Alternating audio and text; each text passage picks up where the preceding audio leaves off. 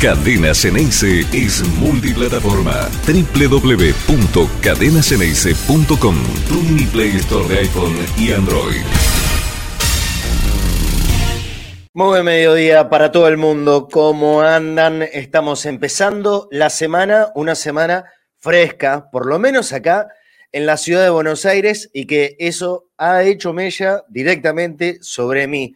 Estoy con una gripe galopante en, en los últimos días que la voy manejando a pura imprudencia de automedicación. Esta es la verdad, si no, no hubiese tenido ninguna chance de poder hacer la transmisión de ayer y, tampoco el programa de hoy. Y hay que continuar, hay que, hay que porque aparte tenemos partido muy próximamente. El jueves Boca está volviendo a jugar un partido frente a Arsenal, por el campeonato, por supuesto, en, en la provincia de Buenos Aires, en Sarandí, nueve y media de la noche. Bueno, no es el mejor horario, justamente, pero así están dadas las cosas. Claro, se adelanta el partido porque Boca vuelve a tener un compromiso por Copa Libertadores el siguiente martes, no mañana, está claro, ¿no? Sino el de la otra semana contra el Colo Colo, partido que por supuesto que es completamente decisivo. Si Boca gana, ahí sí, por fin se va a asegurar el pase a, a los octavos de final de la Copa Libertadores, pero bueno, falta un montón para eso. Primero está el partido con Arsenal y hay que pensar en eso. Pero antes de trasladarnos a lo que va a pasar recién eh, de aquí a tres días para adelante, vamos a hablar un poco de lo que fue el buen triunfo de ayer.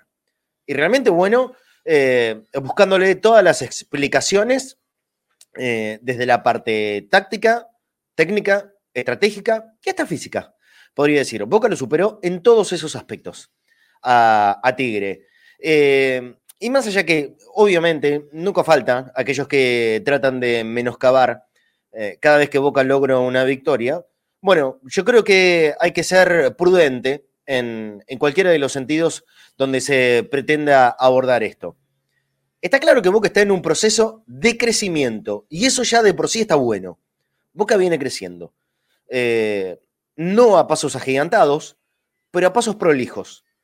¿Este proceso de crecimiento quiere decir que siempre es una postura hacia arriba? No. Va a tener ciertos eh, vaivenes, ciertos escalones en los que te hagan retroceder algún paso. Es posible y ha pasado. Pasó con River, por ejemplo, pasó con Pereira, para dar otro ejemplo. Pero yo entiendo que nunca dejó de ser un camino de progreso. En todos los sentidos que uno puede esperar de un equipo de fútbol, ¿no? Primero lo colectivo, porque yo creo que siempre es lo más importante. A menos que tenga a un monstruo, qué sé yo, vos tenés al mejor Román, al mejor Messi, hoy por hoy al mejor Mbappé o Bueno, esa clase de jugadores tal vez te obligan a, a, que un equipo se arme en derredor de esa clase de monstruos del fútbol mundial. Pero a Boca no le pasa, Boca no tiene ningún monstruo en Argentina no hay ningún monstruo que, permita que un equipo se arme en derredor de un jugador en particular. Entonces, lo mejor y la, la salida más rápida para encontrar un buen funcionamiento, ¿cuál es? La idea de lo colectivo. Bueno, yo creo que hoy Boca está afianzando justamente esto, la idea de ser mejor colectivamente. ¿Y cómo se puede lograr esa mejora colectiva? Desde pequeñas sociedades. Esto es una vieja frase del fútbol, que justamente este juego, este juego tiene que ver con sociedades, con el entendimiento, con que un tándem que puede ser formado por dos o por tres y hasta a veces por cuatro, pero no, no deja de ser eso, pequeñas sociedades que hacen grande a el conjunto en general. Y yo creo que Boca ha encontrado por lo menos un par y tiene que ir en proceso de ir generando otras. Confío en que se va a lograr. Ayer Almirón cambió. Ayer Almirón puso un medio campo que claramente, y esto por tener la, percepción y aparte la, seguridad ¿no? de, charlar con muchos hinchas de boca, ese medio campo compuesto por un trío de juveniles, ya a esta altura, juveniles, eh, quiero que se entienda bien, juveniles porque son jóvenes, porque ninguno supera los 22 años, entonces son eh, jugadores eh, realmente jóvenes no por falta de experiencia en, primera, en ninguno de ellos. Ni en Varela, que ya lleva un tiempo largo, y es el cinco titular de Boca. ¿De cuánto tiempo da esta parte? Un año, tranquilamente, ¿no? tranquilamente y seguramente algún poquitito más. Medina, Medina está rozando los 90 partidos en la primera división, ya no es un pibito. Y lo mismo para X Fernández, que eh, en verdad tiene menos tiempo, pero ya jugó un año completo como titular en la mayoría de las oportunidades. En Tigre, conoce Boca desde todas las divisiones inferiores y ahora, cuando volvió, más allá de algún desnivel y que todavía no lo afianzaron en la titularidad, uno puede tener cierta seguridad de que, de que es una carta a confiar. Bueno, los eligió a esos, a esos tres. Y era, a priori, algo que al hincha de Boca le caía bien. Pero por supuesto, esto después todo había que demostrarlo adentro de la cancha, en el funcionamiento, en el rodaje. Y la verdad, la verdad, creo que, que hemos visto lo mejor de esta era Almirón. Por lo menos, a mi gusto, en el primer tiempo. Porque cerró todo. Porque tuvo toque, tuvo esa bendita dinámica que siempre pedimos desde la mitad de la cancha, tuvo presión en anticipo, Boca cortó y cerró todo posible circuito de Tigre cuando intentaba salir jugando desde abajo y hacia el medio, anticipó en la mayoría, en la mayoría de las oportunidades. Eso propició a que lo ponga siempre al equipo en funciones ofensivas. En esto también ha sido clave una vez más el trabajo de Advíncula, que es el otro que empieza desde la mitad de la cancha. En esta posición que es un tanto extraña, eh, hay, gente que sigue catalogando que Boca juega 4-3-3. Bueno, para mí no es 4-3-3, porque yo no veo en Advíncula un, un punta. Sí es un hombre que desde la mitad de la cancha aporta muchísimo en ofensiva, como nunca antes lo había hecho. Así que ese es un acierto 100% de Almirón. Y también, y ojalá, y quiero contarlo y quiero eh, afianzarlo en este concepto de acierto, que por detrás de Advíncula se ratifique este buen momento de Weigan.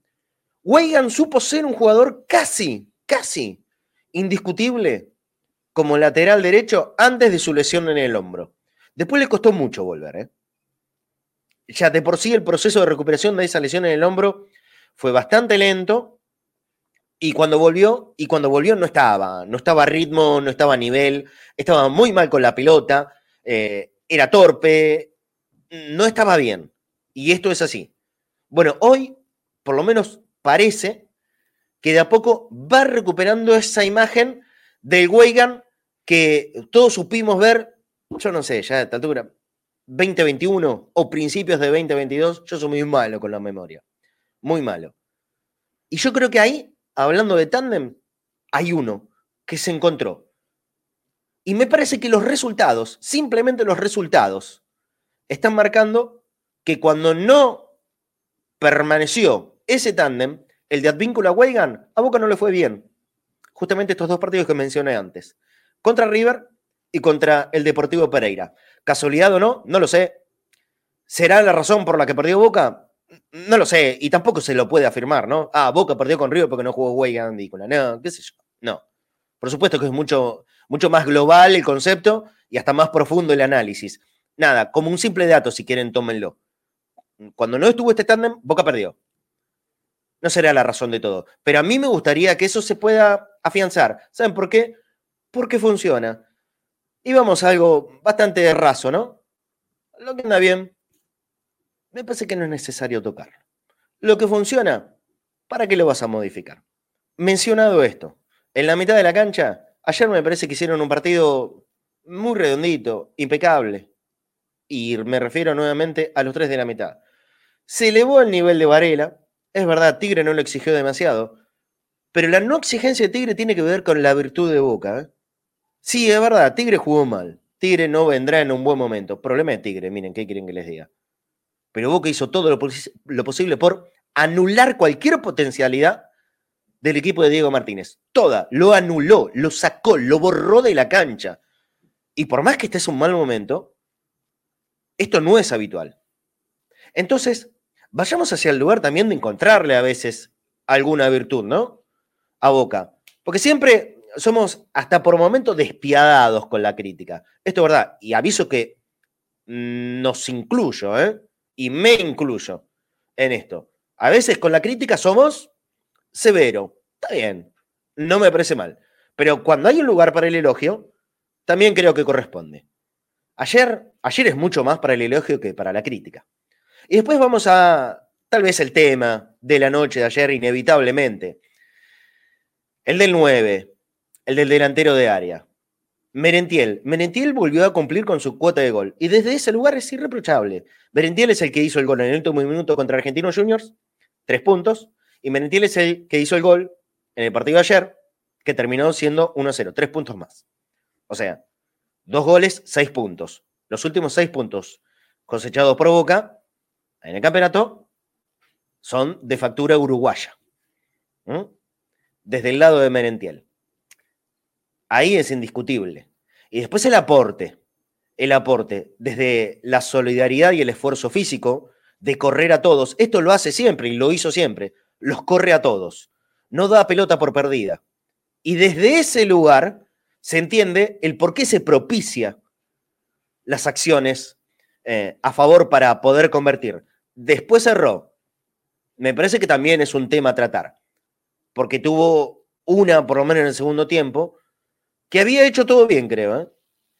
El, eh, el, encontrarse libre porque partió en diagonal desde el medio hacia encontrar el pase filtrado, metió al arquero, le quedó el arco libre y le pifió al arco. Bueno, ok. Eso lo puedes marcar como, como un punto o un asterisco. Ok. Pero ¿saben qué? Se las ha generado la mayoría. Después en el primer tiempo tampoco tuvo suerte, una definición que era maravillosa. Después de un enganche, la pelota pega ahí, justito, en el ángulo. Necesitas un poquitito de suerte. Pero hoy por hoy, y volviendo al concepto anterior, lo que está bien, lo que funciona, manténelo. No lo toques. Esto no significa que los que hayan quedado eventualmente afuera eh, sean jugadores de descarte o que alguien aquí esté pidiendo que no, jueguen nunca más. No, simplemente, y como una opinión de este lado, mía, de Marcelo González, es, mira, la verdad que ayer se mostró lo mejor, lo mejor de este ciclo, y que tuvo ya ratos buenos en otros partidos, pero lo de ayer fue, digamos que globalmente, haciendo la mirada de los noventa y pico minutos de partido, lo mejorcito y lo más prolijo que hemos visto. ¿Para qué cambiar? ¿Para qué cambiar? Cambiar cambió en el segundo tiempo, con un par de variantes que evidentemente al equipo no le hicieron bien. Fundamentalmente la de X. La de Advíncula después se encuentra la explicación, por lo menos, en el mensaje que me llegó de mi compañero Dania Cornero, que Advíncula estaba con, con hielo en el tobillo. Bueno, entiendo que por ahí con una molestia es lógico sacarlo, porque vienen partidos muy importantes. No, no se discute. Pero la salida de X, ¿por qué? ¿Con qué necesidad? Bueno, creo que esa, esa parte, la de los cambios de Almirón, el mismo que acertó plenamente en el equipo de inicio, termina desmejorando a un equipo que hasta ese momento, digamos los 20 o 25 del segundo tiempo, había tenido un rendimiento de equipo de no menos de 8 puntos. Boca había hecho casi todo bien, y digo casi porque había fallado demasiado en la definición.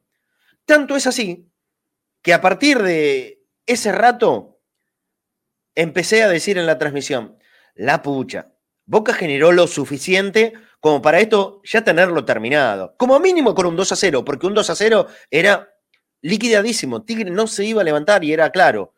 Pero hacer tan cortita esta distancia de uno, vos no sabés qué te puede pasar. Un rebote, un corner, un tiro libre, le abrís la chance al empate y son esos puntos que te los lamentás hasta el fin de los días. Bueno, por suerte no llegó. Mirá que estuvo ahí, ¿eh? En la última del partido, un centro que si no se molestan entre sí, entre Armoa y Retegui, hoy acá estamos con una cara de traste que no te puedo explicar. Por suerte eso no pasó. Pero bueno, es apenas un aspecto a señalar. En el global, un buen boca, un buen triunfo, manteniendo la senda del crecimiento, que es lo que todos pedíamos, ¿no? empezar a ver un equipo que vaya en evolución, no estancado o en retroceso, como estaba ya en, los últimos tiempos del Negro Ibarra. Y en eso se está. Falta, por supuesto, va a faltar un montón, va a faltar un montón. En la bombonera las cosas se están haciendo bien y no es poco, es bueno. Repito un concepto que también dije ayer en la transmisión. Si nos ponemos a repasar todo, todo este campeonato lo que nos separa de los punteros y, y mirás el fixture, todo lo que hemos perdido, la gran parte de las pérdidas fuertes fueron de local en la bombonera. Bueno, Eso se recompuso. ¿Qué hay que hacer ahora? Ahora hay que mejorar la imagen de visitante. Ahora hay que tratar de jugar de la misma forma que lo hace en la cancha de Boca afuera. Y no solamente en cuanto a resultados, que algunos obtuvo, y bueno, ¿eh? ganarle a Argentinos en la paternal no es moco de pavo. Ganarle a Colo Colo en Chile tampoco es una minucia. ¿eh? No, no, no. Son triunfos importantes. Pero algo más. ¿Por qué? Porque este equipo lo puede hacer. En este proceso de crecimiento hay que animarse un poquitito más de visitante. Después, después yo creo que está bien, con cosas por crecer, con cosas por mejorar, seguramente con funcionamiento de equipo todavía que tiene que, que elevarse, con cuestiones individuales que siempre va a haber que corregir, y a partir de junio, obviamente, un mercado de pases a la altura de las necesidades para poder aspirar fuerte a lo importante, o lo que le importa a la mayoría, mejor dicho, la Copa Libertadores. Si Boca puede hacer todo eso, yo creo que estamos en el buen camino, con un técnico que lleva apenas mes y medio de trabajo, que ha mostrado cosas positivas desde el trabajo, justamente, que no es poco esto, desde el trabajo ha, ha mostrado cosas positivas, se le nota que hay un feedback con el plantel. Yo no sé si querido, no sé si esa es exactamente la palabra, pero lo respetan, lo escuchan y evidentemente lo entienden. Y eso es un punto positivo. Ahora será cuestión de mantenerlo. Si Boca mantiene el proceso evolutivo, Boca va a pelear en serio y por todas las cosas que vienen en el segundo semestre. 13-22 Voy a saludar a mis compañeros, como siempre, que me van a hacer eh, la gamba esta semana fuertemente. Ah, desde ya aviso, no puedo estar el viernes presente. Mira, te lo estoy diciendo así, te lo estoy chantando al aire, Nicolás Tedeschini. El viernes no puedo estar acá al mediodía, sí vamos a estar haciendo el entrebosteros de la noche, pero desde ya te digo que el, el volante del viernes va a ser para vos. ¿Qué haces, Nico? ¿Cómo andás? Buen mediodía. Marcelo, ¿qué tal? Muy buen mediodía para todos los que están conectados al Ceneice, los que nos Siguen, por supuesto, las reiteraciones de las 6 de la tarde, 12 del mediodía y al día siguiente a las 8 de la mañana. Siempre con una sonrisa cuando Boca obtiene un triunfo y más cuando se ve un funcionamiento de equipo. Eh, me parece que se ha formado un muy buen mediocampo para este partido. Y cuando yo digo este partido es porque uno no sabe si, se va a mantener. Creo que eh, vos hablabas de la experiencia de los juveniles. Alan Varela está a punto de cumplir los 100 partidos con Boca. Llegó a 99. Medina a 98. Es el, según las estadísticas, el, de los, el cuarto juvenil con menos de 21 años que eh, con más partidos en Boca. Y hay históricos, o sea, alcanzó a, a, Ruggeri, Tarantini. El, que, el récord en eso es Neri Cardoso, eh, en ese sentido. Así que y ya llegó a los 62 partidos, contando lo de Tigre, o sea, ya hablamos de jugadores experimentados que ya saben lo que es jugar 90 minutos eh, en la primera división. Cuento también al Chelo, que llegó a los 50 partidos con la camiseta de Boca. O sea, y estamos hablando de todos jugadores entre 22 y 23 años que comienzan a hacer sus, sus herramientas y ya son reconocidos dentro del esquema que va armando Almirón. Eh, como decía un colega de Telam, a, Almirón todavía no le conocemos un once de memoria. Sigue buscando, sigue experimentando, sigue rotando. Encontró algunas, algunos alicientes. El adelantamiento de Advíncula le permite a Boca tener mucho más ataque por su sector derecho y, y que Villa no tenga que ser el responsable exclusivo de tener toda la responsabilidad del ataque. Lo que hay que decir es que Boca golpeó al principio. Eh, es cierto que es por un error del arquero, pero mérito del delantero de estar allí y de poder convertir el gol. Y después vamos a contar la jugada rápidamente. Eh, a los cinco minutos la jugada de Advíncula, que le, rebota a Arretegui y se acerca al palo izquierdo, ese era gol. Eh, viene el gol a los 13. A los 27 viene el remate que pega en el ángulo de Merentiel estamos hablando de los 27 minutos, ya un 2 a 0 y ha sido determinante. Tuvo Merentiel eh, a los 30 minutos, que se duerme en la definición, en el error de la salida del arquero, mérito de Boca de saber presionar en la salida de Tigre. Eh, la doble ocasión de Merentiel, el doble cabezazo, el segundo de Panamita, la mejor sacada del arquero. Y después el tiro libre de Villa La Barrera. Ya en el segundo tiempo tuvimos la de Langoni, que creo que es la mejor noticia, ver a Langoni de vuelta entre los jugadores posibles. El pase gol del vínculo 19, allí Merentiel nuevamente falla. Y una que no puede conectar. No cuento prácticamente jugadas de Tigres, salvo la última que vos mencionaste, que se molestan los delanteros.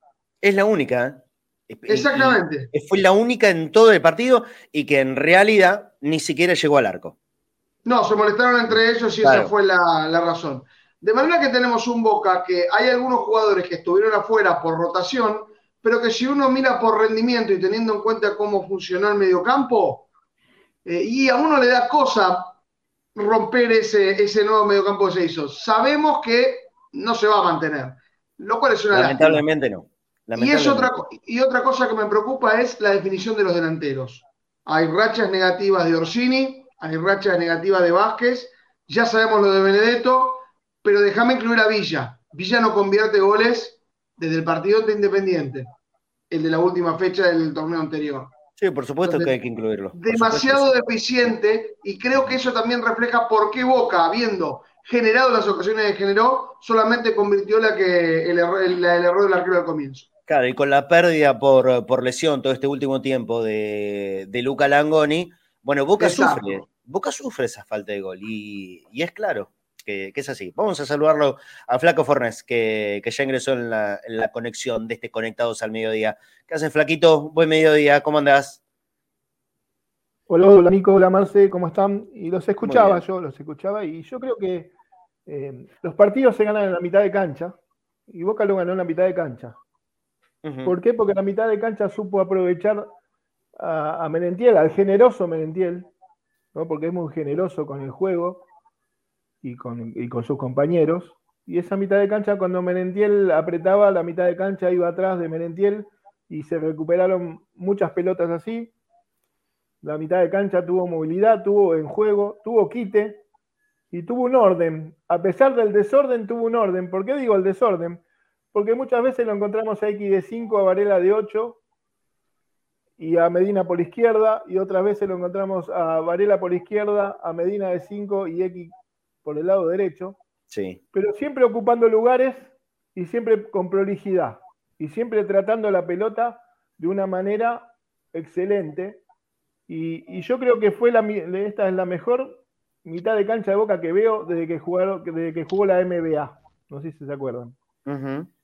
Y, Boca lo dominó a Tigre, como dijiste vos, Marce, en todo sentido. Hasta psicológicamente lo dominó Tigre.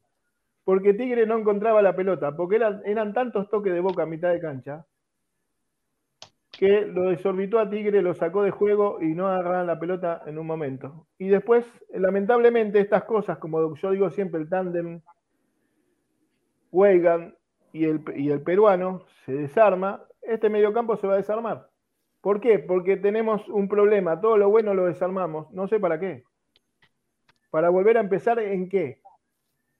Hoy tenemos un mediocampo, o ayer demostramos un, mediocampo de primer nivel y un mediocampo que juega rápido al fútbol como se juega ahora en todos los equipos del mundo. Con rapidez, con lucidez y con movilidad. Y eso lo tuvo Boca. Lo que le faltó a Boca, como dijo Nico, y como decimos siempre, y como venís diciendo vos, Marcelo, le falta gol, pero oportunidades tuvo. Y uno cuando tiene oportunidades, en algún momento va a venir el gol y se va a cortar esta racha. Peor hubiera sido que Boca no tenga la pelota como lo hizo, lo hizo el partido pasado de la Copa Libertadores, que tuvo la pelota un montón de tiempo y no generó nada. Sí. No generó nada. Así que yo estoy muy contento y, y, lamentablemente, como dije ayer después de la conferencia de prensa de Almirón, me voy muy triste porque esto se va a tocar otra vez y se va a desarmar todo de nuevo. Sí, por lo menos eh, es lo que se puede sacar de, lo que dijo Almirón en la conferencia. A ver, a mí en, esta cuestión mm, hay algo que ni siquiera me convence a mí mismo. Si, si tengo que elegir rápido y elijo lo que jugó ayer, esto es la verdad. Pero también pienso, y porque lo dije yo mismo, ¿eh? en los últimos partidos a mí no me pareció malo el nivel de Paul Fernández. A mí no me pareció, a mí, ¿eh? No me pareció flojo el nivel de Paul Fernández. Yo creo que es un jugador que con inteligencia, con sentido de, ubicación y, poder posicionarse hasta en aspectos defensivos, eh, compensa por ahí otro tipo de carencias. En la movilidad, ¿no? en este ritmo que sí le da eh, esta clase de jugadores, que repito, son jóvenes, pero ya no juveniles. Por toda esa cantidad de partidos enorme. Casi todos, casi 100 partidos en primera. Entonces ya de juvenil no tienen nada, son jóvenes. Bueno, por ser jóvenes, una cuestión física, tiene una movilidad, una agilidad mayor a lo que le puede dar Paul Fernández. Eh, pero como creo que Paul, no solo por ser el capitán, sino porque es un jugador que Almirón le cierra por todos lados, es titular indiscutido. Y entonces acá va, a volver a, obligarnos a pensar, Paul vuelve, ¿y quién sale? En este medio campo, y, estoy hablando de los tres, ¿no? Porque a ver, entiendo que Advíncula en ese lugar, como es un acierto tan pleno y pleno de Almirón, que él toque eh, su propio Frankenstein, eh, me parece un disparate. Yo no creo que lo toque, por lo menos en este rato, que, lo saque de ese sector de la mitad de la cancha. Pero para el ingreso de Paul Fernández, y, quiero decir que rápidamente puedo nombrar a Payero, pero por ahora voy a decir solamente Paul Fernández, los candidatos pueden ser los tres, ¿eh? Puede salir X, puede salir Varela y puede salir Medina. No, no, no hay una seguridad de que alguien sea firme. ¿Qué nos gustaría a nosotros, evidentemente por lo que dijimos los tres, es que se mantengan estos? Ahora, pero también tenemos la seguridad que Paul vuelve seguro, no sé Payero, pero Paul vuelve seguro, seguro. Mira, el flaco Fornés se puso, sin digno, se puso los, lentes oscuros y pasa la clandestinidad para opinar. Para mí eh, igual eh, el mediocampo, Marcelo, eh, cualquiera que armes, me parece que la clave es que la posición de Advíncula. Porque hasta hace poco vos podés tener un mediocampo de buen toque, de buena circulación, pero si no bajan los delanteros, en este caso, porque cuando se habla de Advíncula de extremo, en realidad lo que se dice es colabora con esa circulación que pone el mediocampo que no es de mucho de pisar el área. Entonces, la, participación de Villa y Advíncula, si Villa estuviera en un buen nivel, haría que se luciera aún más el, trabajo del mediocampo. Pero es cierto que esa falta de gol se debe a que no había esa conexión entre el mediocampo y el delantero. Entonces, vos podés tener un mediocampo que haga circular muy bien la pelota, que corte al rival, como lo ha hecho, pero si eso no se plasma eh, eh, en la conexión con los delanteros, no, no, queda en toque. Entonces, a mí me parece, como yo lo escuché a, Martínez, como ese que ataca a Boca, que es, basa su circulación en el medio para terminar en los extremos. Entonces, ya un poco se conocen cómo Boca arma ese circuito. Eh, eh, depende de la sorpresa de las individualidades, pero creo que tendría que encontrar otras opciones. Y ahí sí me gusta Payero Medina con la idea de que tanto Medina como Payero pasen más hacia el ataque. Creo que el partido se dio para poder tener mayor circulación en el medio, pero que la responsabilidad de ataque vaya a los extremos. Flaco. Mira, a mí me parece, Nico, que ayer eh, Boca fue todo lo contrario. ¿eh? Boca llegó muchas veces por el medio. ¿eh? Boca llegó muchas veces por el medio con pases en cortada de. de Mérito de Menentieles. De Varela, de X. Además de, los pases de Alvíncula. De Varela, de X. Aparte, el Menentiel te genera esos espacios para que vos ataques por el medio. Exacto varias encortadas de X por el medio, creo que una mano a mano o así, pero Boca ayer, ayer Boca tuvo el medio campo que se adelanta y a jugar a sus delanteros, cosa que no pasaba, que no pasa. Por eso es un medio campo dinámico. ¿sí? Porque fue la unión, no solo, no solo el peruano unió la delantera, sino que los mediocampistas también, porque juegan muy adelantados. Jugaron todos muy adelantados. Por eso Boca recuperó siempre antes de cruzar la mitad de cancha, Boca ya había recuperado la pelota y ya estaba en posición de ataque. Y Menentiel en posición de recibir la pelota. Y nos damos cuenta, yo digo que Villa es necesario en Boca porque muchas veces es el único, el único que ataca, el único que se anima a aludir a dos o tres para adelante. Pero ayer Boca no fue Villa dependiente. Y Boca jugó bien sin el Villa dependentismo. ¿Se entiende? Porque no necesitamos tanto de Villa para atacar, sino que solo atacaba Menentiel, pasaba Weigand por afuera, pasaba Advíncula por afuera, y así sucesivamente. y en el segundo tiempo hasta Fabra. ¿eh? Hasta Fabra, claro, hasta Fabra llegó. Hasta Fabra llegó. Porque el equipo estaba bien compensado. Cuando el equipo está bien compensado, no hay problema quién suba o quién no. Porque el equipo está compensado. Había un orden. Había un orden. Y eso se notó. Y mayor orden le dio Valdés en defensa. Porque a vos muchas veces en la mitad de cancha, a vos, vos tenés que tocar la pelota para atrás. Para que salga claro. Para que la pelota vuelva a empezar clara. Y eso es lo que le da Valdés y lo que le da Figal. Entonces, Boca se apoyó también en la de su defensa.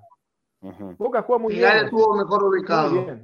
Con, con, Valdés se sintió menos perdido, con, tenía que hacer menos movimiento, cubrir menos espacio y eso le permitió ser mucho más, más compacto. Eh, Boca lo único que podría decir en el segundo tiempo, porque no solamente los cambios en la mitad de la cancha, sino que me parece que Tigre se dio cuenta que tenía que poner un hombre más ofensivo en el sector de Fabra, y ahí es donde ingresó Armoa. Y tal vez en esos últimos minutos, ya con el cansancio y con el desarme, Tigre se animó un poquitito más, muy, eh, muy a cuentagotas. Sí, sí, sí. Pero me parece que Tigre había entendido que necesitaba un hombre más de área porque Retegui no podía, solamente, no podía solo con los centrales. Y ahí es donde aprovechó Fabra para subir, pero Tigre estaba en una mala noche. Yo vi un par de veces que se iban por ese sector y lo veía Fabra no, no corriendo como uno le gustaría a, cubrir su sector. Creo que Tigre también se acuerda tarde en ese sentido de, hacer el cambio, me parece que se equivoca en querer cortar el circuito por izquierda y Boca inteligentemente utilizó mucho más advíncula para ello. Sí, bueno, pero esto eh, yo creo que va más, apuntado a lo que decía en el inicio. Eh, Tigre no tuvo su, su mejor partido, segurísimo que no. Pero ¿cuánto es responsable Boca de que Tigre no haya podido hacer absolutamente nada? Yo creo que mucho. Yo creo que mucho, mucho de todo lo malo que se vio ayer de Tigre es por la responsabilidad de Boca, porque Boca le impidió todo. Le impidió todo. Entonces, porque si no, siempre vamos a lo mismo y, es un machaque que no te llega a ningún lado. A Boca nunca se le encuentra mérito. No, bueno, pará, pará. Cuando gana es porque el otro juega mal y cuando pierde, bueno, porque pierde. Ah, no, no, pero. Hiciste jugar mal. No es jugar por inercia. ¿eh? Boca llevó ese rendimiento a Tigre. Boca lo llevó ese rendimiento. Después, cuando tuvo la pelota, y la verdad que hizo muy poco, pero nosotros no vamos a analizar a Tigre. Nosotros analizamos lo que fue el partido Boca, con virtudes y con errores. Pero de Boca, sí creo y estoy seguro que todo lo poco que hizo Tigre tiene que ver en gran parte por el buen trabajo que hizo Boca. Boca hizo las cosas bien, Boca jugó bien. Entonces hay que decirlo. Ganó y gustó dice la portada del día de hoy. Falta la otra G, ¿no? La devolvió. Tiene que ver con el, déficit de, de la parte ofensiva, pero no por no crear situaciones, porque ayer situaciones creó y de sobra. Le falta el gol, le falta jugadores con gol. Hasta el propio Advíncula, justito antes de, la jugada del, gol del partido, eh, aparece Advíncula en un mano a mano que era un golazo hermoso, y no tuvo capacidad de delantero para definir el peruano. De ahí viene el córner, el córner, el error del arquero y, el aprovechamiento de, de, Merentiel. Pero bueno, más allá del error de Tigre, que es marcado, es marcado, eh, Boca justificó la victoria por todos lados. No se justifica solamente por el error del arquero. Nada más que eso. Casi 13.40, vamos a ir al uno por uno, ¿sí? De los jugadores en, la victoria de Boca ayer, pero auspiciado por Taller de Cañoneras Solar RSRL, Taller de Cañoneras Solar SRL, Taller Integral de Reparaciones y Servicios Mecánicos. Están ubicados ellos en la avenida del Barco Centenaria 1935 en la ciudad de Buenos Aires. Te puedes comunicar al 011 49 21 77 81, sino 011 49 21 3337. También tienen un mail info arroba tallersolar.com.ar. Diferenciales, núcleos, caja de velocidad, embrague, frenos, transmisión cardánica, respuestos, tornería especializada, balanceo electrónico de cardanes, reparaciones hidráulicas, mantenimiento integral de flota. La tranquilidad de poder contar con la mejor cobertura en asistencia y reparaciones mecánicas. Taller de cañoneras solar SRL. Muy bien, ahora sí, pasamos para el uno por uno. Ayer el arquero no fue Chiquito Romero, sino que fue Javi García, seguramente con la idea de darle también continuidad de, minutos y alternar en esa posición y que cuando le toque jugar, por ejemplo, en Copa Argentina, tenga cierto ritmo futbolístico. Para mí un partido de seis puntos, casi sin trabajo, en las que le tocó participar mayormente con el pie, y por ahí hay un piquito de duda, pero la verdad, nada como para señalarle. Seis puntos, correcto, sin trabajo, porque gracias a Dios Boca funcionó también que Tigre no pudo hacer ni un solo tiro al arco, por lo menos con seriedad. Muy bien, continuamos con el Chelito Weigand para Nico Tedeschini. El Chelito está establecido como lateral derecho. Me parece que el gran acierto de Almirón, ese tándem con Advíncula, eh, nunca se puede, no se puede dejar de mencionar a Weigand sin que esté Advíncula allí adelante. Eh, no sufrió en defensa. Cada vez que tuvo que quitar una pelota con esa garra que, que se le pide a los hinchas de boca, la tuvo y la tiene, y los hinchas de boca lo saben. Pero también se desplegó muy bien en ofensiva como descarga hacia Advíncula, hacia algunos centros. Me parece que es un partido más que correcto y, para mí es un 7. Quería destacar de Javi García que las pocas veces que le llegaron de centros aéreos estuvo muy seguro. Sí. No, no, no soltó la pelota en ningún momento. Me parece que, que ha respondido muy bien Javi García en ese sentido. y, me quedé tranquilo de las pocas que llegó Tigre que había seguridad en el arco. Siete para, para para mí, Javi García es, el, es el, mejor arquero suplente que hay en el fútbol argentino.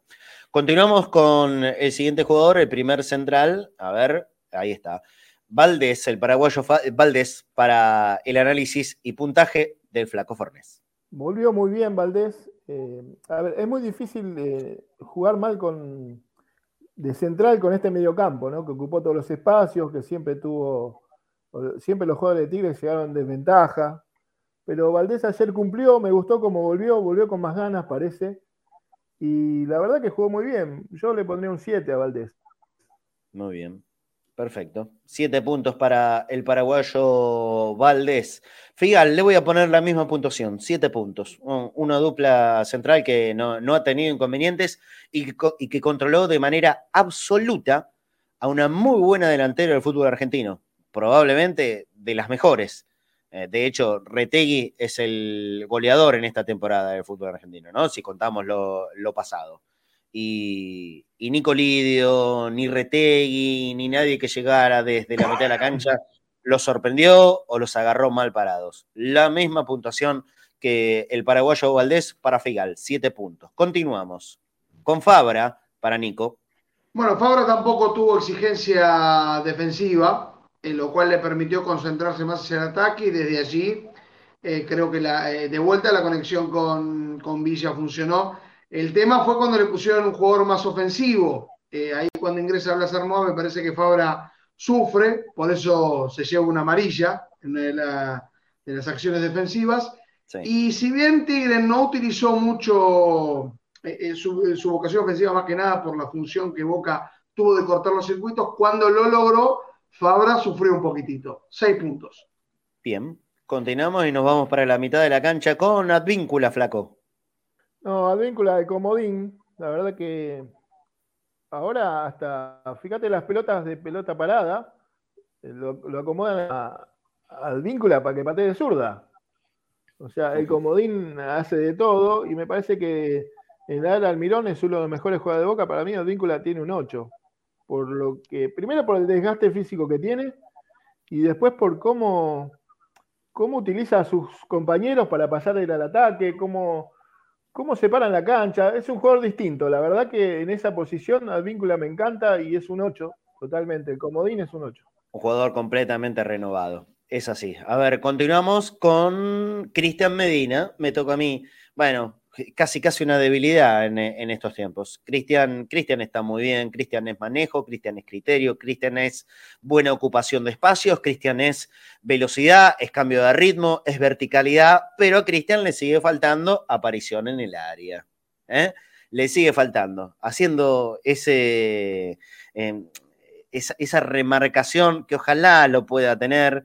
Él, tiene que ser el primero que comprenda que va a valer muchísimo más si, se anima al área, si se anima a pegarle al arco, si se anima a, quedar en condiciones de definición, todo lo bueno que es lo va a potenciar con muchísimo más plata por una posible venta en el futuro. Pero, pero jugó bien otra vez, jugó bien. Para mí pide a gritos titularidad en cualquiera sea de los puestos de la mitad de la cancha a esta altura.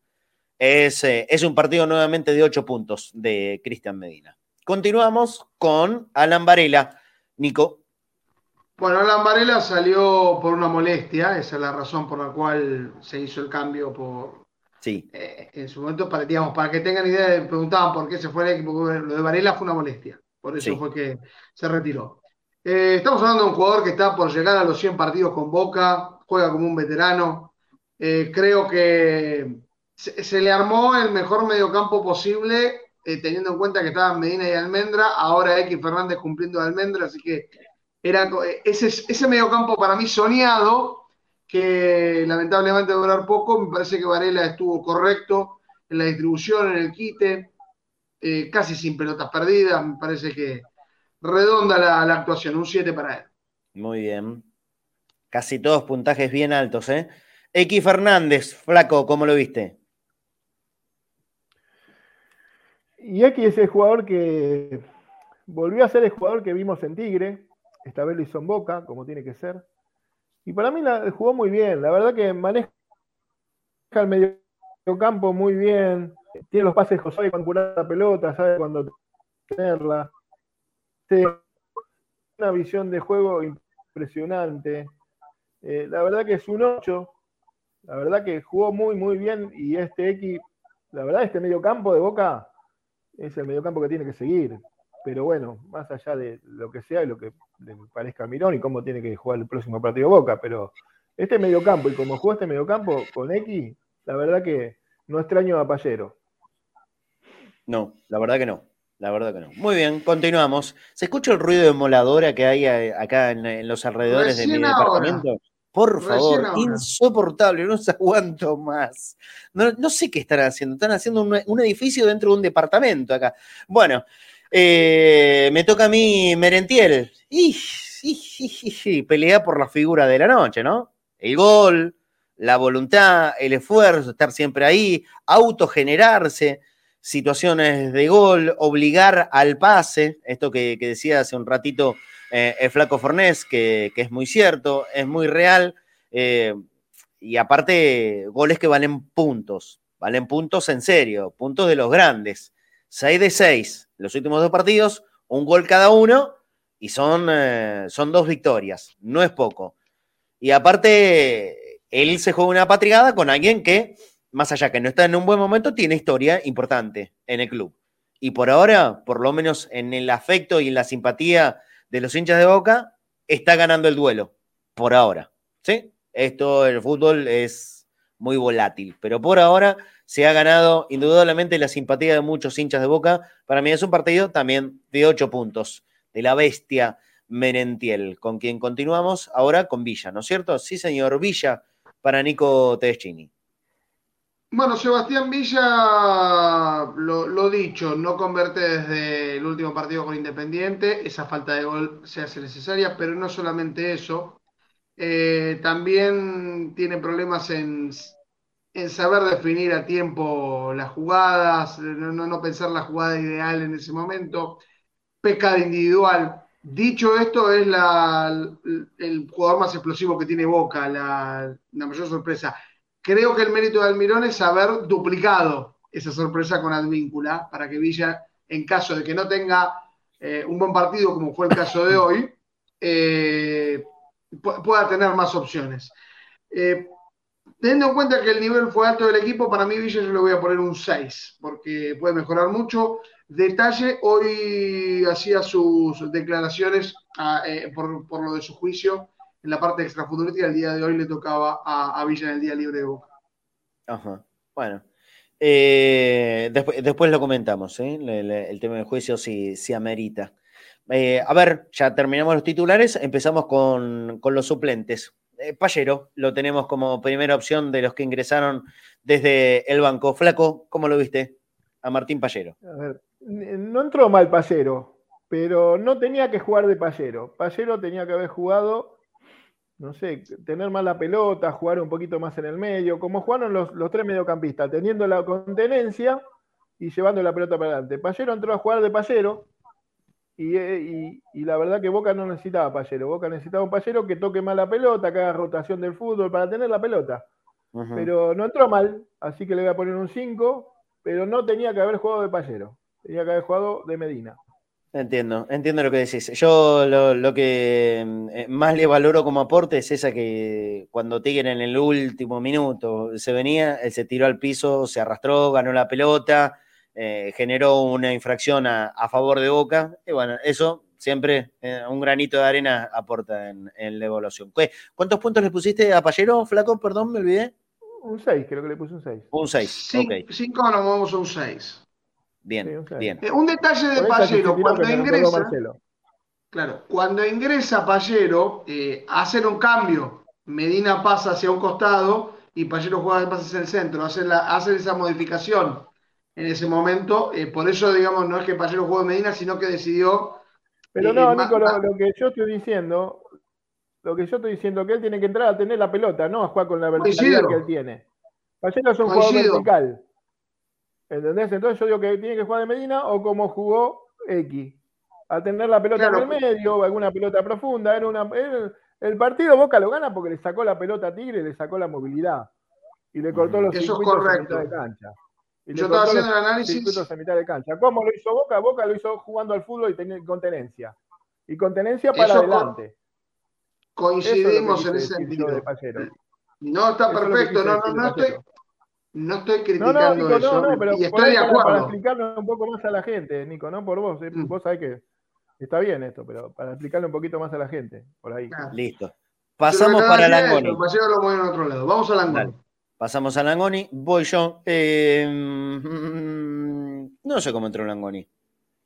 No, no, no, no, no sé cómo entró Langoni. Eh, tuvo una chance, tuvo una chance de gol. Eh, yo creo que lo que eh, estaba. Atíncula fue mejor que Langoni. Yo le doy cinco puntos a Luca. Él tiene mucho más, pero está volviendo una lesión, entiendo eso. Está volviendo una lesión. Recién el camino y, los primeros minutos desde la vuelta. Eh, si Langoni se pone pleno, pleno, pleno y pelea por la titularidad, es obvio, ¿no? Langoni pleno, pelea titularidad. Eso está claro. Y ahí te provoca un nuevo problema en el armado del equipo. Yo creo que para la plenitud física, a Langoni mm, lo vi que le falta. Cinco puntos. Pudo, tuvo el gol, no eligió el mejor lugar para, para definir. Pero nada, eh, eh, Luke es un fenómeno. Pero cinco puntos con el regreso del día de ayer. Continuamos con, como le dice el relator, Ángela Pelia, eh, Tony Rolón. Locura, locura, de relator, ¿no? Por Tony Cross. Bueno, Tony Rolón. Eh, vamos con Esteban Rolón, mejor dicho. Dale. Sí, no, salió un poquito más anaranjado el Tony de que está colocando Pelia. Eh, Rolón ingresó para mantener el mediocampo, está claro que es un suplente. Me parece que en comparación a cómo venía con otros técnicos, con Almirón pareciera estar un poquitito más protegido cada vez que entra, porque no hay, no hay nada así negativo para decir de Rolón. Eh, me parece que, ingresa en forma correcta, pero está claro que es un suplente y, el, nivel que tuvo el medio campo lo demuestra. Seis puntos para él. Bien, bien, seis puntos para Rolón Vázquez. Uh, qué tema. Eh, y para que la aborde el flaco Fornés, ¿cómo lo ves a Luis Vázquez? Y Vázquez, eh, la verdad que entrando así no le sirve a él, no le sirve al equipo, no le sirve a nadie, mm. porque está en un pozo y lo mejor que puede, puede pasar a Vázquez es que entre de entrada y correr a todos, y por lo menos correr a todos. Claro. Porque ya que no, no está haciendo goles, por lo menos los corre a todos. Pero entrar así con un partido casi que no, no, pasaba nada, porque en el partido no pasaba nada y que entre Vázquez así de esa manera no, no le suma a él y para mí es un 4, porque no le suma, porque no, no entra en juego y, entra sin ganas. Y entra sin ganas, me parece que entró sin ganas. Eh, sí, qué sé yo. Cuando uno habla a veces de, la parte psicológica, eh, corres el riesgo de entrar en un tema que no entendés, porque si, si tenés que hablar de lo psicológico, tenés que saber, ¿no? Como mínimo tenés que haber estudiado la, mentalidad humana, y muchas veces acá hablo, y esto lo tomo como una autocrítica, tómenlo como una autocrítica, y, hablamos de, ¿eh? palabrerío, zaraza. Nadie de nosotros es psicólogo para poder analizar. Por eso hay que, hay que ser cuidadoso. Eh, pero ya lo de Vázquez es un tema. Ya lo de Vázquez es un tema. Desde, desde su juego hasta la falta de gol, son más de nueve meses sin meter un gol. 25 partidos con este. y es delantero. Está uno de Orsini. ¿Estamos? Bueno, ok. Pero me parece que todos, estaremos de acuerdo que eh, poniéndolo en, igualdad de condiciones, Vázquez, creemos que es más que Orsini, ¿o no? Más sí, mucho. Pero te das cuenta cuando para la pelota que necesita un segundo tiempo no, no, está para, mal. pararlo, eh, corre, corre a destiempo y él se da cuenta que está corriendo a destiempo. Entonces, y Flaco vos lo sabrás porque habrá jugado. Cuando un jugador sabe mentalmente que no está a la altura de poder ingresar, detalle, ingresó Vázquez y no, y no Benedetto. Yo, yo tomé nota de eso. ¿eh? Sí, sí, nosotros también lo comentamos. nosotros también, sí, sí, por supuesto. Eh, pero sí me parece que Vázquez, eh, cuando ve que no le salen las cosas, se desanima futbolísticamente. Y creo, que lo quería, quería ir a este punto. Cuando vos te das cuenta que estás dentro de la cancha, pero que no estás en tu mejor versión, eh, es muy difícil sacar todo lo que podés tener desde adentro que querés darle al equipo. Sí, y, mirá que yo lo, que veo en déficit de Vázquez no es solamente la falta de gol, ¿eh? lo veo mal en todo. Lo veo mal en absolutamente todo. Antes eh, Vázquez salteaba y cabeceaba. Como sea, eh, me acuerdo perfecto en los relatos de Ángel. Eh, Vázquez te, te, cabecea un calefón, decía. Y era la verdad, Vázquez cabeceaba todo. Hoy no gana un cabezazo siquiera. Es otro jugador, algo pasó. Algo pasó. Y no, no sé cuál es la solución. Y bueno.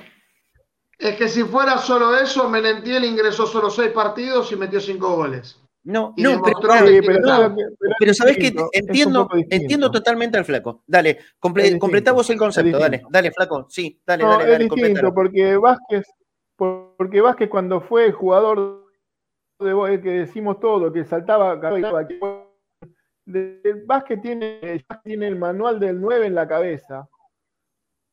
Cuando Vázquez hacía todos los goles en la época de Russo, le trajimos a Benedetto.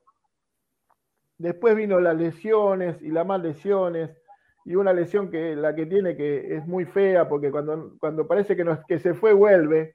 Y eso psicológicamente, al no recuperarse, por ahí no lo conozco, pero por ahí psicológicamente le cuesta mucho más a Vázquez que a cualquier otro jugador. Yo creo que hoy Vázquez tiene que irse a préstamo, hacer un montón de goles y volver a Boca porque Boca lo va a necesitar. Mira, eh, vamos, a, entrar, me, parece que es un lindo tema. Eh, coincido que da, justo eh, el, momento de la baja de Vázquez con la llegada de Benedetto. Hasta la llegada de Benedetto, Vázquez era un delantero goleador en el que todos confiábamos. Pero ¿sabes qué? A Boca está, estaba viniendo en ese momento un 9 eh, de referencia de calidades que nadie les podía discutir, o la mayoría no, no se animaban a discutirlo. Y si vos estás en Boca, tenés que estar, tenés que estar predispuesto a la competencia, a la competencia que siempre te traigan a un jugador que, que puede llegar a estar como mínimo a la par tuya, y si no, que sea mejor. Y esto te tiene que servir como para un impulso que te sirva para, para crecer. Y me parece que Vázquez mm, no, no lo tomó de esa manera. Se cayó, se bajoneó. Y me acuerdo que en aquel momento, cuando vino el Pipa, nosotros lo planteábamos como una posibilidad, pero yo ahí decía, bueno, no, si Vázquez es inteligente, no, pero no, digo de, que jueguen juntos siquiera, pero decía en aquel momento, si Vázquez es inteligente, eh, tiene que tomar esta llegada de Pipa Benedetto para para poder ganar experiencia en las prácticas y, y, si vos metes goles, ¿sabes qué, flaco? A la larga, sí o sí, te metes de prepo en el equipo. claro. Te, claro, te metes de prepo. Ahora, pero a partir, a partir de ese momento, desde la llegada de Beneto para acá, ¿cuántos goles hizo Vázquez? ¿Cuatro? Ponele cuatro. Y ahora ya van más de nueve meses sin meter un gol. Y aclarando que para mí, esta, esta baja de rendimiento de Vázquez, en lo peor, no analizo la falta de gol. Todo lo demás, en la falta de gol es una consecuencia de todo lo que no hace y que antes hacía. ¿Cuál es la solución? No lo sé. Acá, Flaco, vos acabas de, de decir recién eh, que se vaya a préstamo. Y qué sé yo. Creo que es un jugador a recuperar. Seguro que sí. No sé si en este contexto va a ser Boca el lugar en el que él puede encontrar la recuperación. Ojalá y Dios quiera que, sea así. Pero la verdad lo veo, lo veo en un tiempo complicado, Luis. Marcelo, sí. estamos hablando de un jugador que convirtió un solo gol ante Defensa y Justicia el 21 de agosto pero después, antes habían pasado tres meses de ese último gol. Entonces estamos hablando de que en el último año va a convertir un solo gol en primera. Bueno, es una enormidad.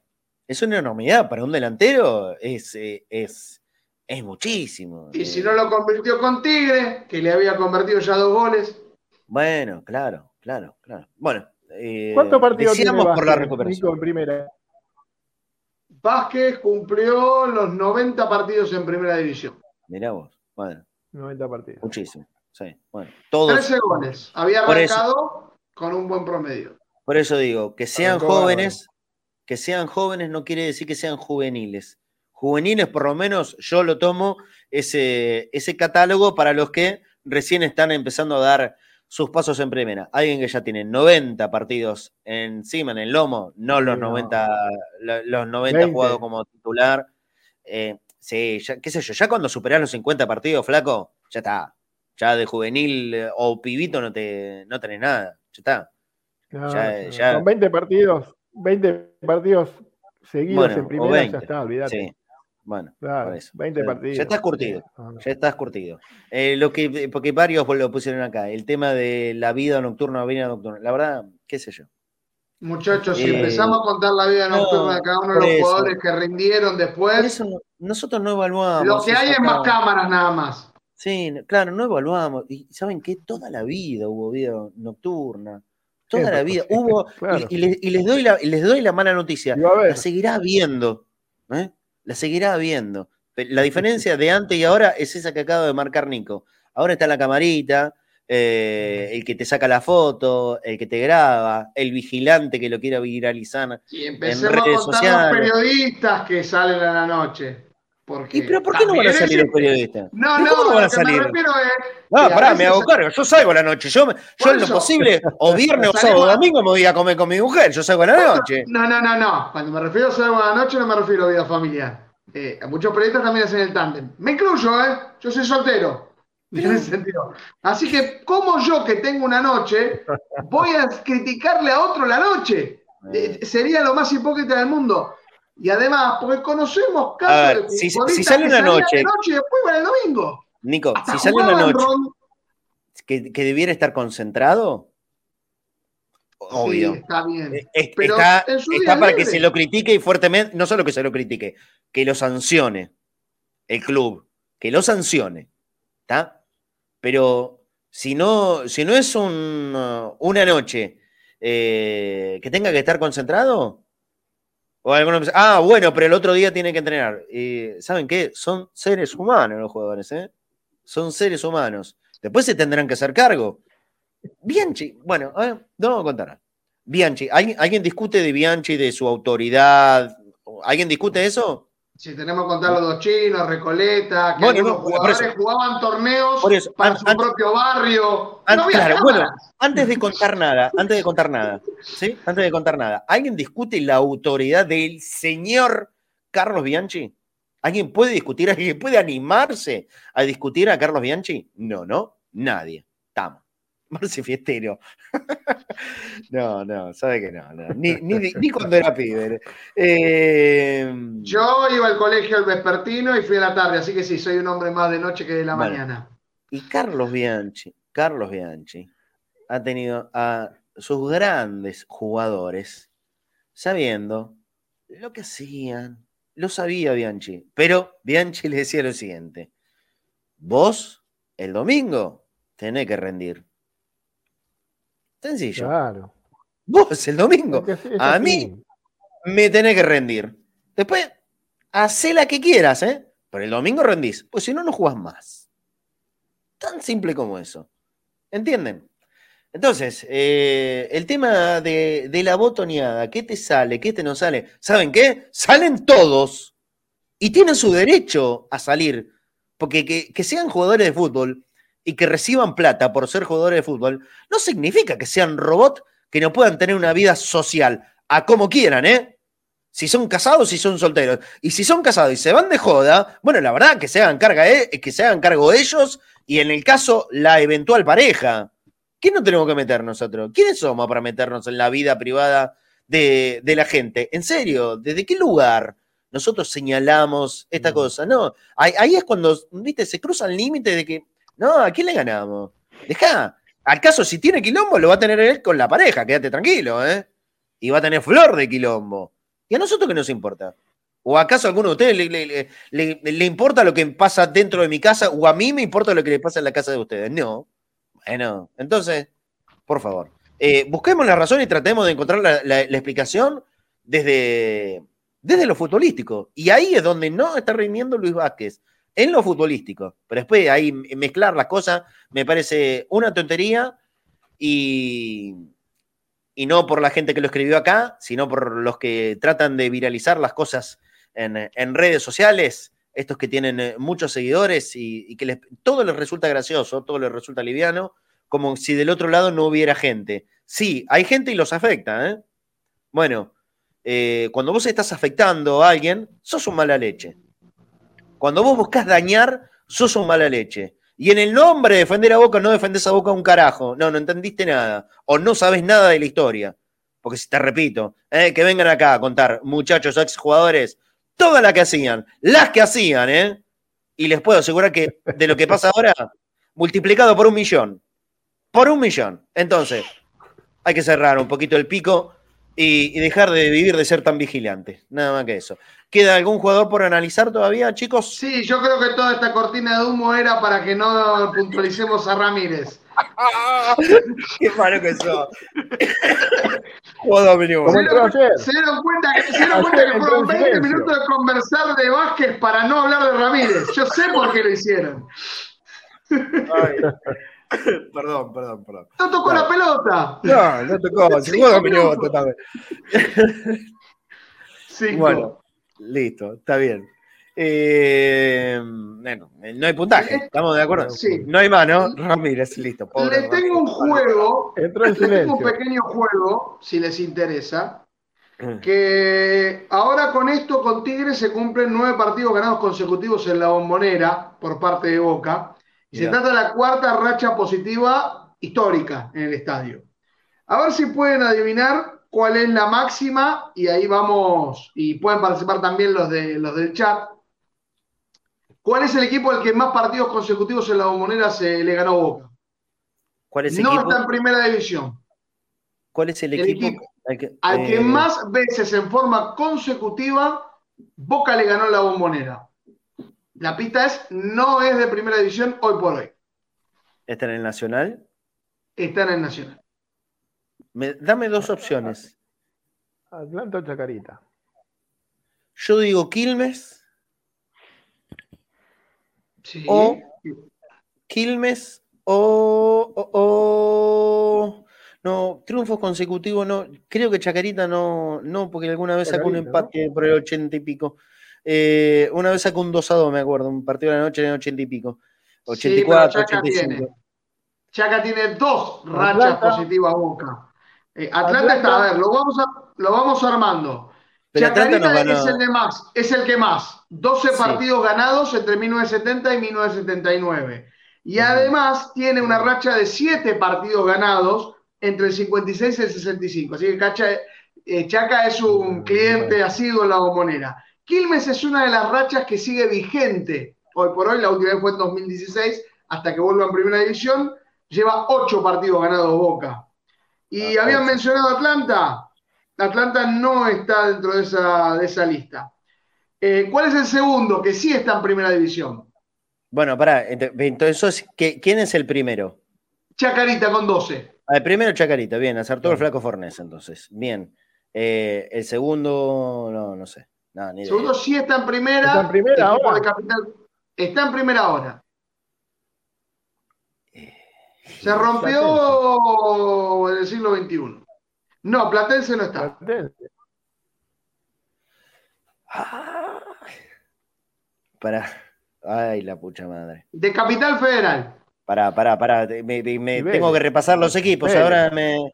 ¿De Capital Federal? Sí, señor. ¿Vélez? Mira vos. No, Vélez no. Ah. Estudiantes dice acá. No, de Capital. No, dice, Estudiantes huracán, huracán, no, huracán. huracán. Sí, huracán. 11 partidos ganados consecutivos entre 1994 y 2009. Alguien había mencionado ahí a Estudiantes de La Plata, nueve partidos consecutivos entre el 71 y el 77. Eh, nos queda uno santafesino.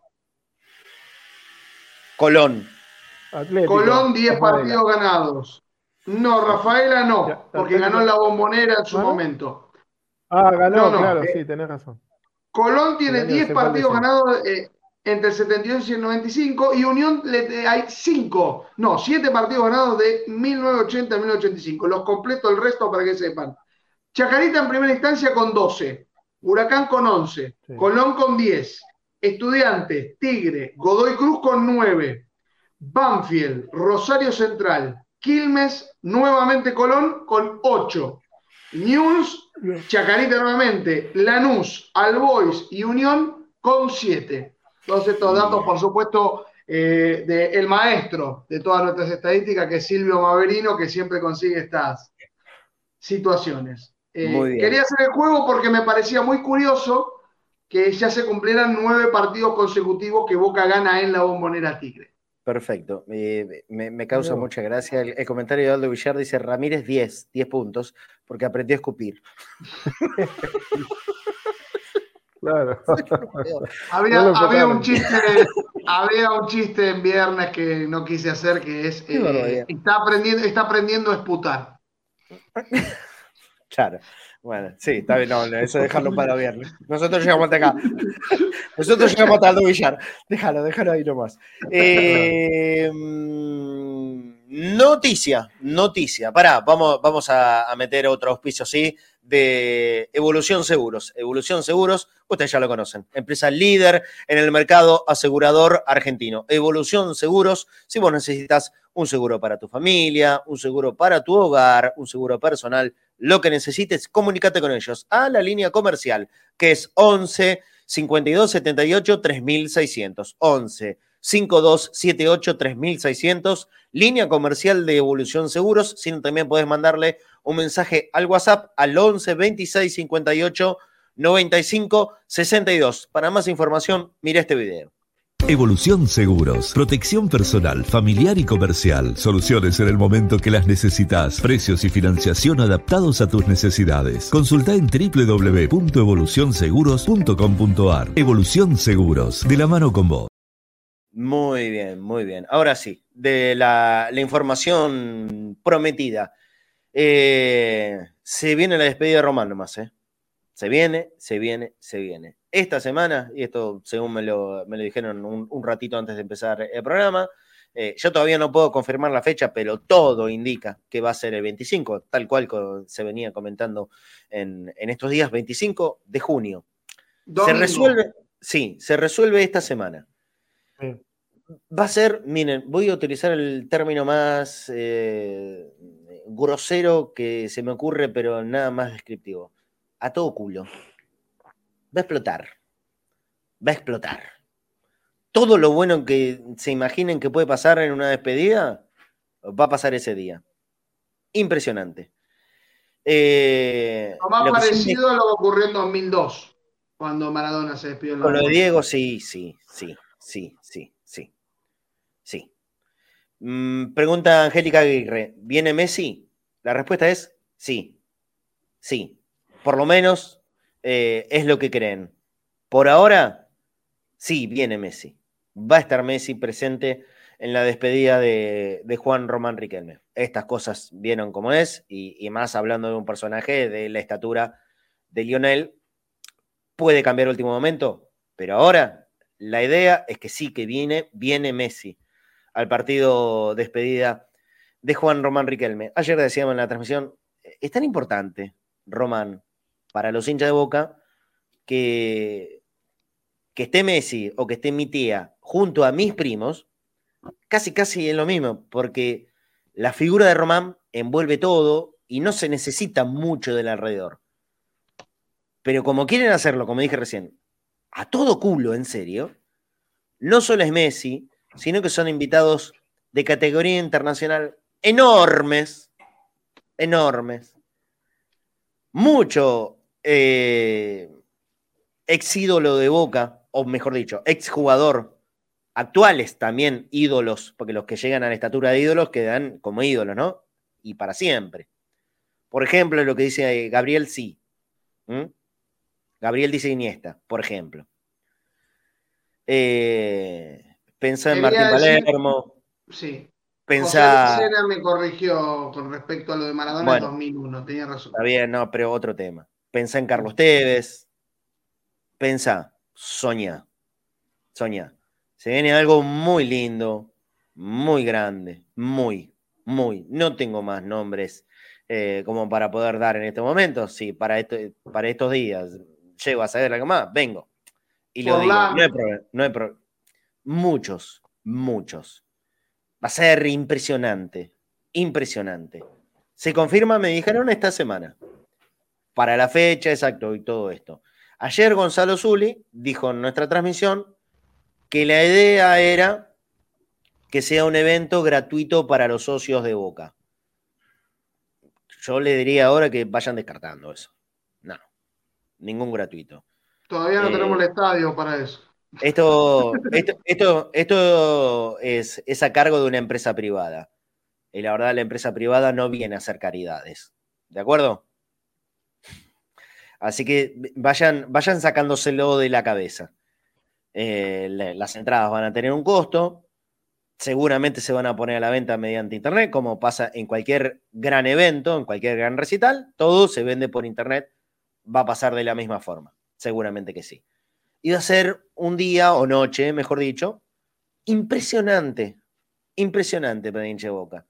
Eh, mira, yo me emocioné mucho con la despedida cuando Guillermo se acercó de Jeans a la mitad de la cancha. Yo lloré como un nene ese día. Guillermo, ¿eh?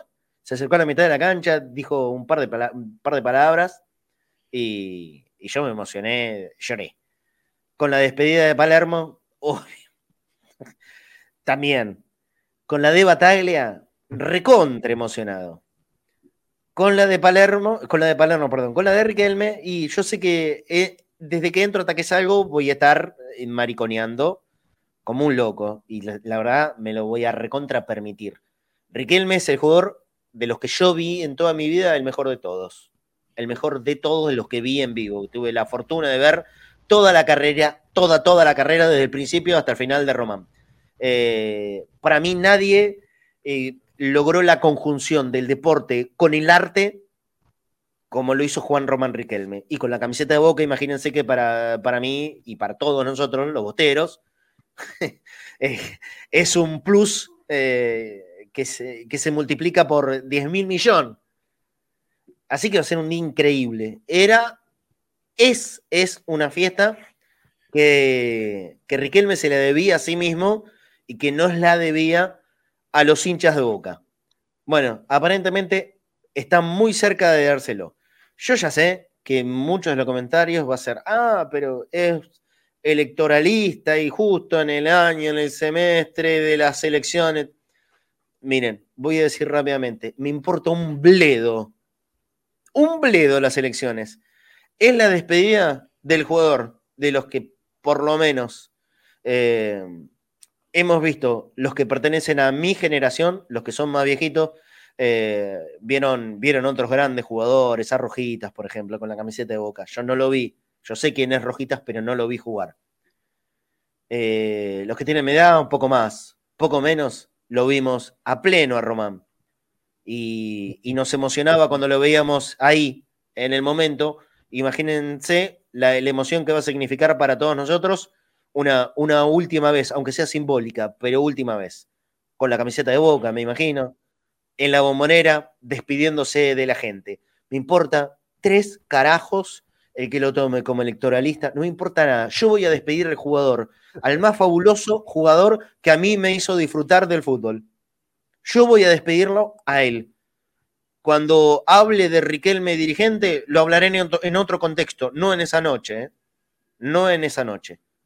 Por lo menos yo. Después, los que están infectados con la política en la cabeza a todo momento, en todo lugar, en todo lugar y por cualquier circunstancia, bueno, haya ellos, que cada uno haga lo que se le antoje. A mí, repito, me va a importar un bledo. Yo voy a despedir al mejor jugador que vi en mi vida, al mejor de todos, el que más disfruté, el que gozaba, iba a la cancha para ver a Boca, pero aparte tenía la seguridad de que iba a disfrutar de verlo a Riquelme ahí, aunque sea parado una pelota que tocaba Riquelme era iluminar el partido completo.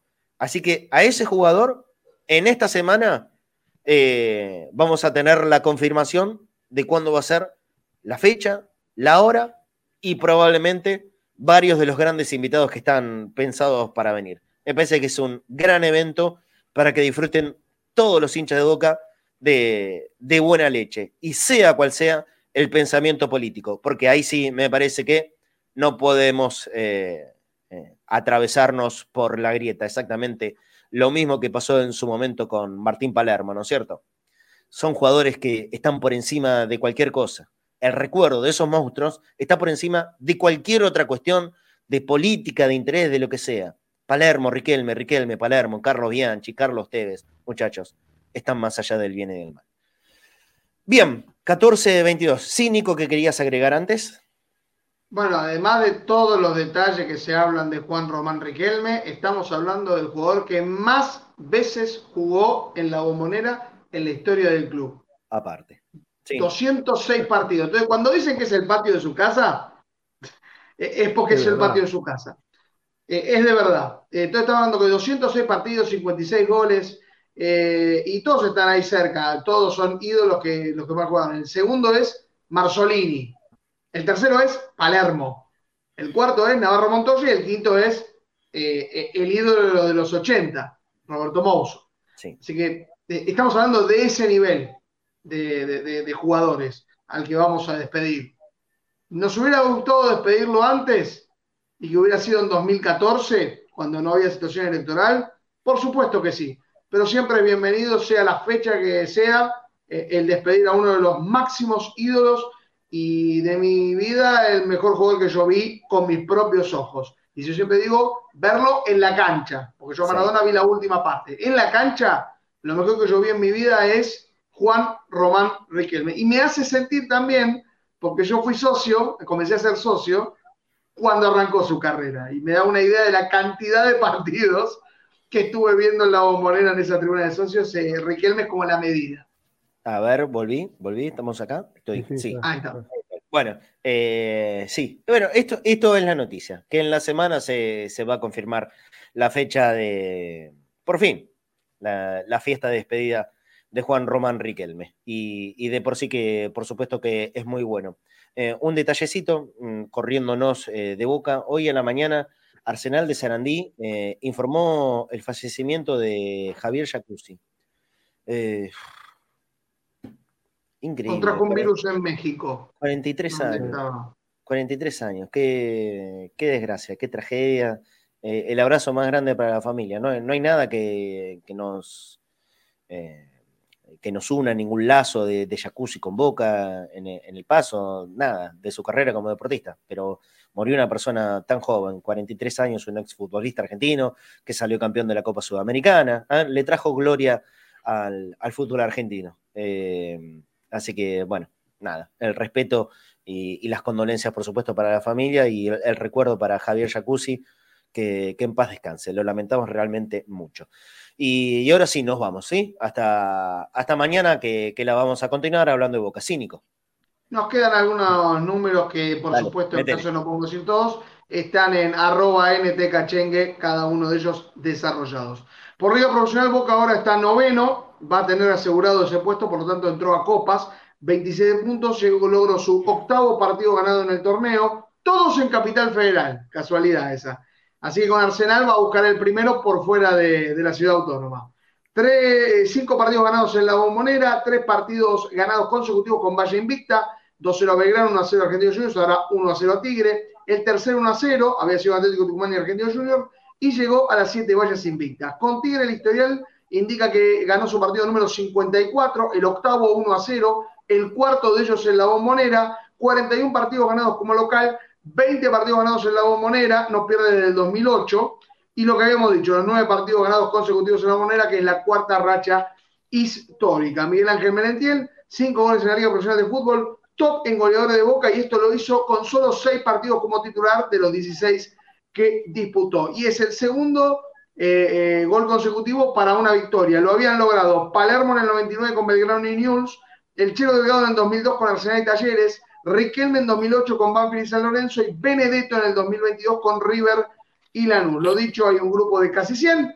Varela llegó a los 99 partidos con la camiseta de Boca, 74 titular, 25 del campo, 98 para Cristian Medina, 47 titular, 51 en el, en el banco, un caso único, porque si contamos el promedio de los partidos completos, Varela completa 75 y Medina solo 52, casi teniendo 100 cada uno. Weigan llegó a los 50 partidos en Boca, eh, en la Bombonera jugó 24 partidos de ellos, 21 de titular, 3 en el banco, en los partidos totales 41 de titular y 9 en el banco. Y un detalle que Fabra, que se le tuvo, llegó a los 200 partidos, en realidad jugó a 202, pero se le hizo la placa conmemorativa, 14 goles, 28 asistencias. En la bombonera lleva 98 partidos jugados, es el 33 histórico de, Boca, jugando con 9 goles y 9 asistencias. Almirón mantiene su invicto ante Tigre, 3 ganados, 2 empatados, 0 perdidos, ganó su sexto partido como entrenador de Boca, el cuarto en la bombonera. Los principales datos que ha dado esta victoria de Boca 1 a 0 ante Tigre. Ah, y la alegría de que Merentiel le regaló la camiseta a un grande, a un ídolo mío, el Manteca Martínez. Muy bien, Nico, muy bien, muy bien, muy bien. Eh, ahora sí, cerramos, ¿sí? Cerramos el programa, hacemos puntual, una horita y media, como, como es la idea. Y nos vemos, Flaco, mañana, la continuamos, ¿sí? Dale, dale, Marce, nos vemos mañana, hasta mañana, hasta mañana a todos. Bueno, mañana continuamos, ojalá que haya alguna noticia de, del equipo para ver qué, pasa, ¿no? Para sacarnos estas dudas. Y sí, ya hay algún adelanto que habrá que ver porque el, partido es el jueves, así que es, probable que mañana, aunque sea un panorama, vayamos teniendo clarito. Abrazo grande, Flaco. Abrazo a los dos. Chao, Nico. Chao, hasta luego, hasta mañana. Recordando también el último partido, uno no tan alegre, 2013 Copa Libertadores, el último gran desafío de Bianchi Internacional como técnico de Boca en esos cuartos de vuelta ante News Old Boys de Rosario, la tanda interminable de penales que lamentablemente el equipo rosario ganó 10-9 y en el cual Román pateó dos veces. Sí, bueno, para la gente que... Abrazo, Nico, abrazo grande. Abrazo grande. Para la gente que no solamente disfruta del fútbol de Boca, sino de otros deportes también, hoy, hoy hay una parada brava, linda, interesante, y a los que puedan ir a la bombonerita, a meterle con todo. ¿eh? Necesita el apoyo en nuestro equipo de básquet que jugó el día sábado y descontó. Estamos jugando la semifinal de la Liga Nacional de Básquet. Se está haciendo una muy buena campaña. Se enfrenta al mejor, al campeón, que es Instituto de Córdoba. Instituto ganó los primeros dos partidos allá en, en la Docta. Ahora, en la bombonera, en la bombonerita, mejor dicho, Boca ganó el primero. Hoy es el cuarto de los partidos de esta serie y hay que tratar de igualarlo para forzar el quinto partido. Hay que reventar la bombonerita, ¿sí? Alentar a nuestro equipo. Yo voy a hacer todo lo, posible por, eh, por ir, eh, sabiendo, bueno, por supuesto, por supuesto, que, que es un rival eh, durísimo, durísimo. Es el campeón de la liga actual del básquet aquí en la Argentina, pero, pero Boca puede. Boca tiene, tiene con qué hacerlo, tiene un buen equipo y sobre todo tiene la mejor hinchada del mundo.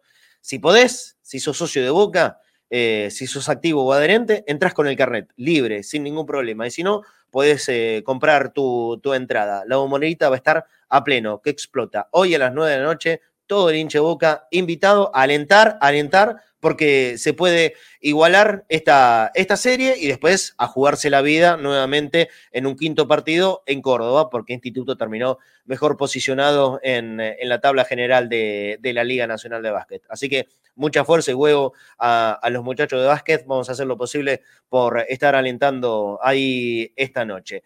Y para cerrar el programa, les recuerdo lo de siempre. Ya estamos a fin de mes y se nos vienen todos los gastos de todos los meses. Los que nos puedan dar una manito en nuestro alias de Mercado Pago, boca.cadena.ceneice, boca.cadena.ceneice. Ceneice. Ahí en ese alias nos puede dejar una colaboración, una ayuda para afrontar todos los gastos que se nos vienen en, todos los meses, también a través de PayPal, ¿sí? los que están en el exterior, en ese código QR que te estamos poniendo en la pantalla en este momento, nos puedes dejar una ayuda y ayudarnos a sacar adelante la cantidad inmensa de gastos que ahora vienen, bueno, como todos los meses. Con, eh, con aumento, esto va variando de acuerdo al dólar y el dólar no baja nunca, sino que sube siempre. Sí, nos puedes dar una manito, te lo vamos a agradecer mucho. Y por supuesto, cuando volvamos a reencontrarnos en el programa de Entre Bosteros este próximo viernes, yo voy a tener algunos regalitos como para poder hacerle a la gente que nos deja su ayuda, su aporte económico. Ni más ni menos que es eso. Una ayuda de ustedes y de nuestro lado un, un agradecimiento, porque no es, más que, no es más que eso, no es un premio, es un agradecimiento para la gente que, que nos colabora para poder mantener nuestro trabajo que hacemos todos los días. Les mando un abrazo grande. Mañana la seguimos, como siempre, puntual, a las 13 horas en Cadena Ceneice y estamos todos conectados al mediodía.